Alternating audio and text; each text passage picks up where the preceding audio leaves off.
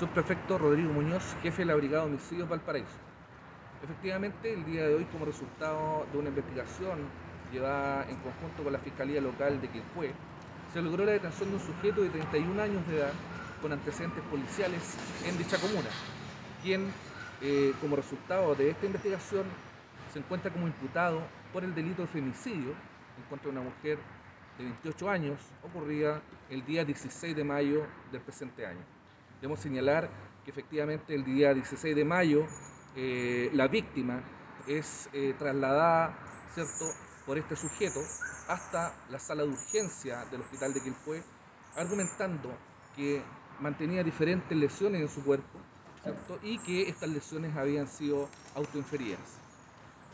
Como resultado investigativo, luego de diferentes pericias, de evidencia científica trabajada en el sitio del suceso, empadronamientos, trabajo tanatológico también en conjunto con el Servicio Médico Legal, se logra establecer que dichas lesiones fueron provocadas por el imputado, quien fue detenido el día de hoy, y que además ya fue puesto a disposición del Tribunal de Garantía de la Ciudad de Quilpué.